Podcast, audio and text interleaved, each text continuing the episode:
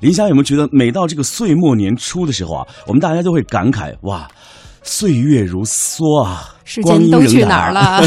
对，哎，我记得在今年的五六月份的时候，我们俩在上乐游神州的时候，就聊过二零一六年这个高校毕业生招聘会的相关话题。嗯，没想到这个时间过得很快，一眨眼二零一七年快要走进我们的生活当中了。这个二零一七年的这个毕业生们马上要工作，他们应该都是九五后吧？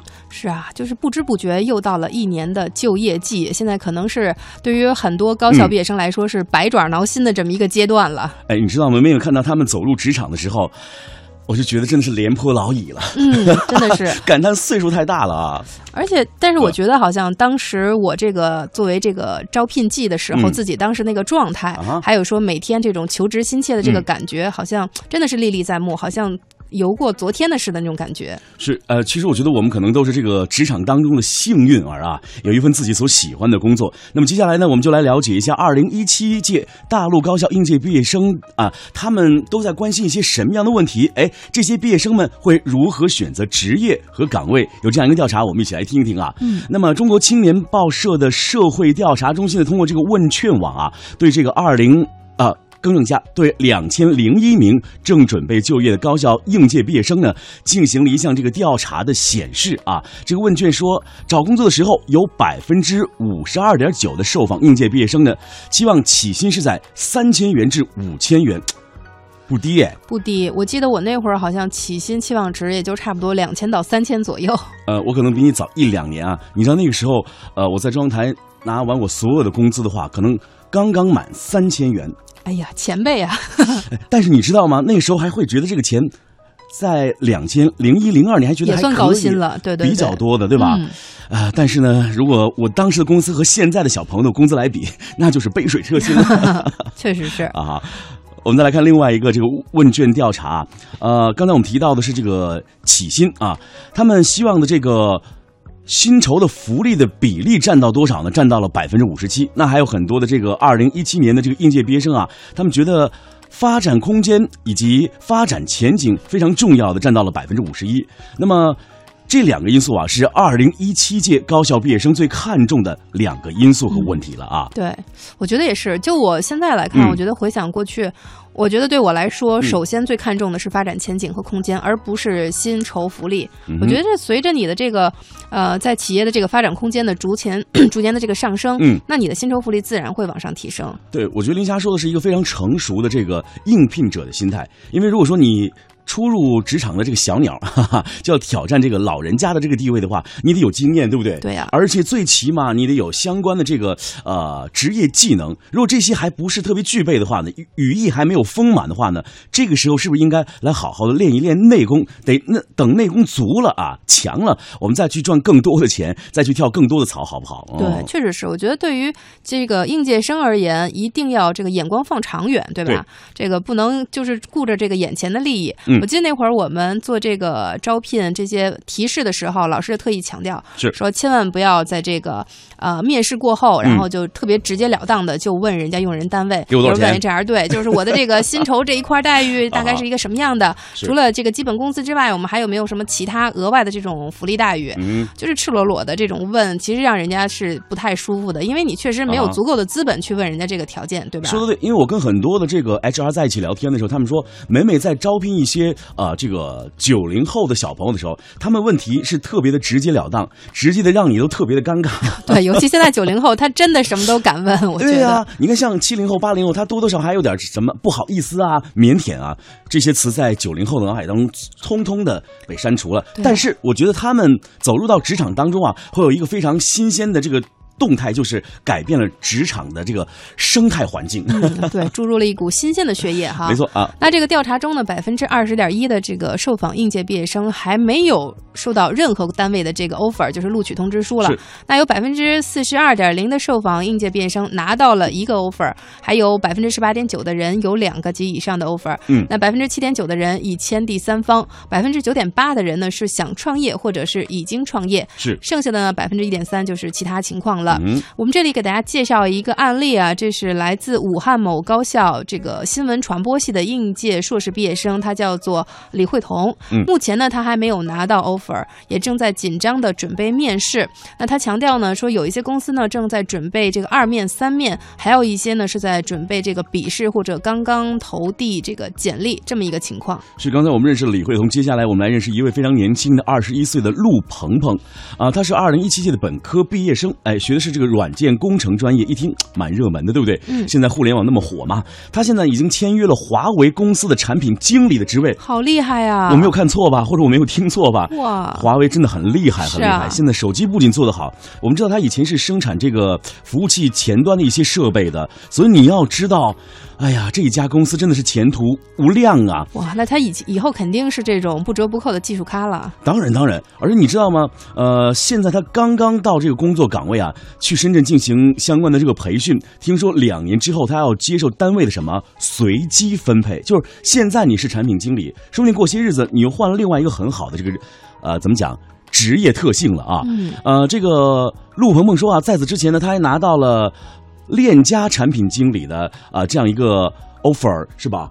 啊，对对对，链家的，我我因为什么没我觉得？跨度好大呀。我也觉得，我为什么不敢念？你知道吗？嗯，我觉得不敢相信是吗我？觉得链家现在它虽然是也是一个大的数据库，但感觉产类的起。点有点低，对吧？不像这个华为集团，你就感觉高大上对，真的高大上，而且前途无量。哎最重要的是，华为反正最近真的是，我觉得在这个国产手机里面，真的是嗯占有、呃，算是有点老大的这种感觉了。哎，你知道最近我看了一份这个调查报告啊，说三星现在的这个手机份额已经快被华为抢占一空了。嗯你看看身边的很多朋友现在订华为 Mate 九的已经订不上了，在网上。对就是你得用怎么讲？各种各样加价的方式才能买到你所喜欢的哎国货产品。对，我觉得对华为来说，他们现在的对手应该就是苹果了吧？当然，嗯，因为它的这个手机的这个亮点实在是太多了，是比如说徕卡双镜头等等啊。呃，我们继续来聊这个 二零一七届本科毕业生跑的这个就业情况。好，我们继续来说这个鹏鹏。鹏鹏啊，他说他从来都没有考虑过啊这体制内的工作，也不一定非要进这个世界五百强或者是中国五百强等等。但对公司的规模呢，哎，人家是有要求的，就是心理预期啊，最起码您的企业得在五百人以上。呃，有户口的话呢更好，没有也无所谓。我会发现现在九五后的孩子们对于这个户口带在哪儿无所谓，只要有一份适合我的工作干着舒心，哎就得了对，就是想法上可能没有过去那么保守了哈。啊。过去反正我们这个刚毕业的时候，对于家长来说，当然是最希望首先进的就是这种事业单位，对，就是旱涝保收嘛，就觉得好像比较踏实。即便是工资待遇可能一般，但啊是就图个踏实稳定。这是过去的这个家长对我们的这个啊、呃期许吧，但是你看现在九零后真的是不一样了，对吧？哎就是开心就好，或者说他自己对于这个公司的这个要求是有自己独独特的这个标准的。你说的太对，你知道我前两天跟这个新媒体的几个朋友在一起聊天的时候，听完了人家的这个年薪和月薪的时候。他问我多少的时候，我只能一笑而过。哎，你会发现，当这个新新媒体迅猛发展的时候，这个九零后们、九五后们说出来的这个工资数，把我们这些前文狠狠地拍在了沙滩上。真的是拍在沙滩上了。那我们看看啊，这个对于这个受访应届毕业生最看重的一些因素，好依次是包括像单位除了这个薪资福利啊、嗯和这个发展前景空间之外，其他意思就是单位性质，还有啊单位所在城市发达程度，嗯以及单位的实力和声望，包括这个工作的稳定程度以及个人兴趣。啊，后面就是单位的人际关系、户口、工作轻松程度，再次的是离家远近。你看离家远近，以前都说丑妻近地家中宝，嗯你看现在大家把离家远近是排到最后了。对，其实我觉得能够找到一份适合自己的工作，呃，如果这个工作的环境非常好，这个所在的城市又是北上广啊、深这四座城市的话，一定是非常非常满意的。对 好，我们来看一个具体的案例吧。这个李慧彤呢，在找工作的时候啊，就综合考虑了各种因素。她说呢，我非常青睐北上广三个城市。哎，我再给你加上一个深圳，好不好？深圳也不错。它其他呢，我不考虑啊，所以这也是我比较焦虑的原因。这三个城市都不是我读书的城市。其次呢，我很看重薪酬，一线城市起薪必须要高于八千元，才能保证基本生活。同时啊，我还希望这份工作呢符合我的兴趣。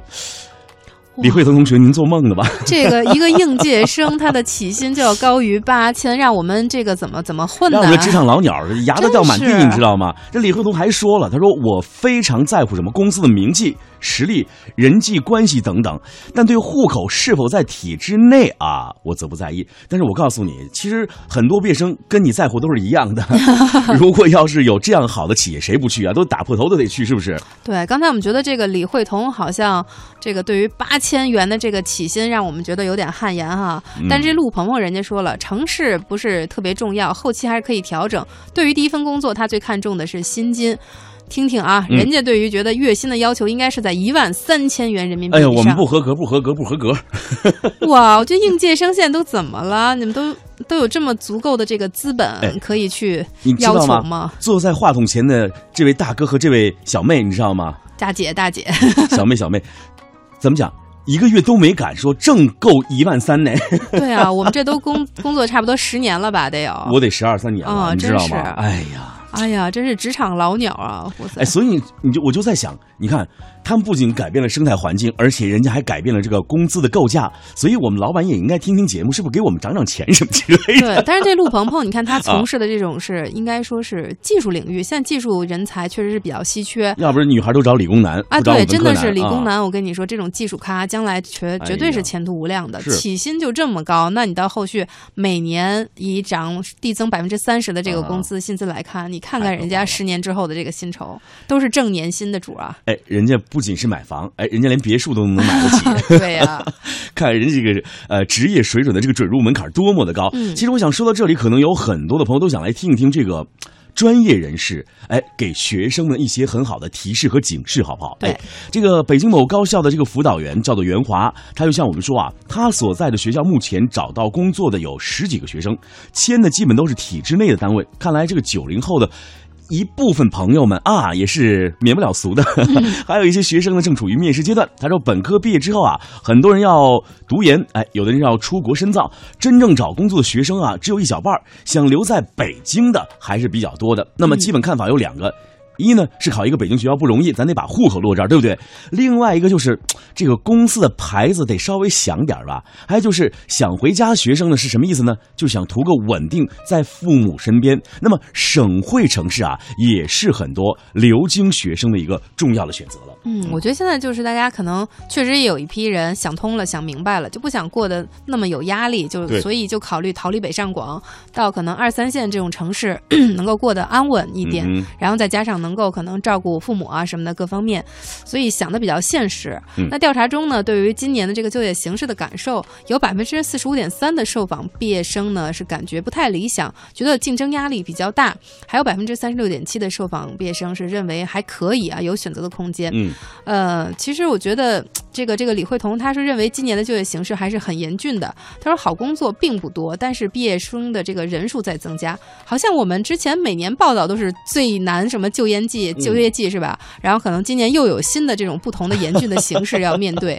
但是那您在这种严峻形势下，您还这么底气十足的要求这么高的薪金，是难找工作。我发现是。其实说到这里，我就在想跟这个九五后的小朋友们说一说，每每我们在找工作的时候，实际二字是非。常重要的，别心气儿太高了。而且我会发现，现在很多九五后的孩子有一个特别大的这个特点和优势，就是他们会自主创业。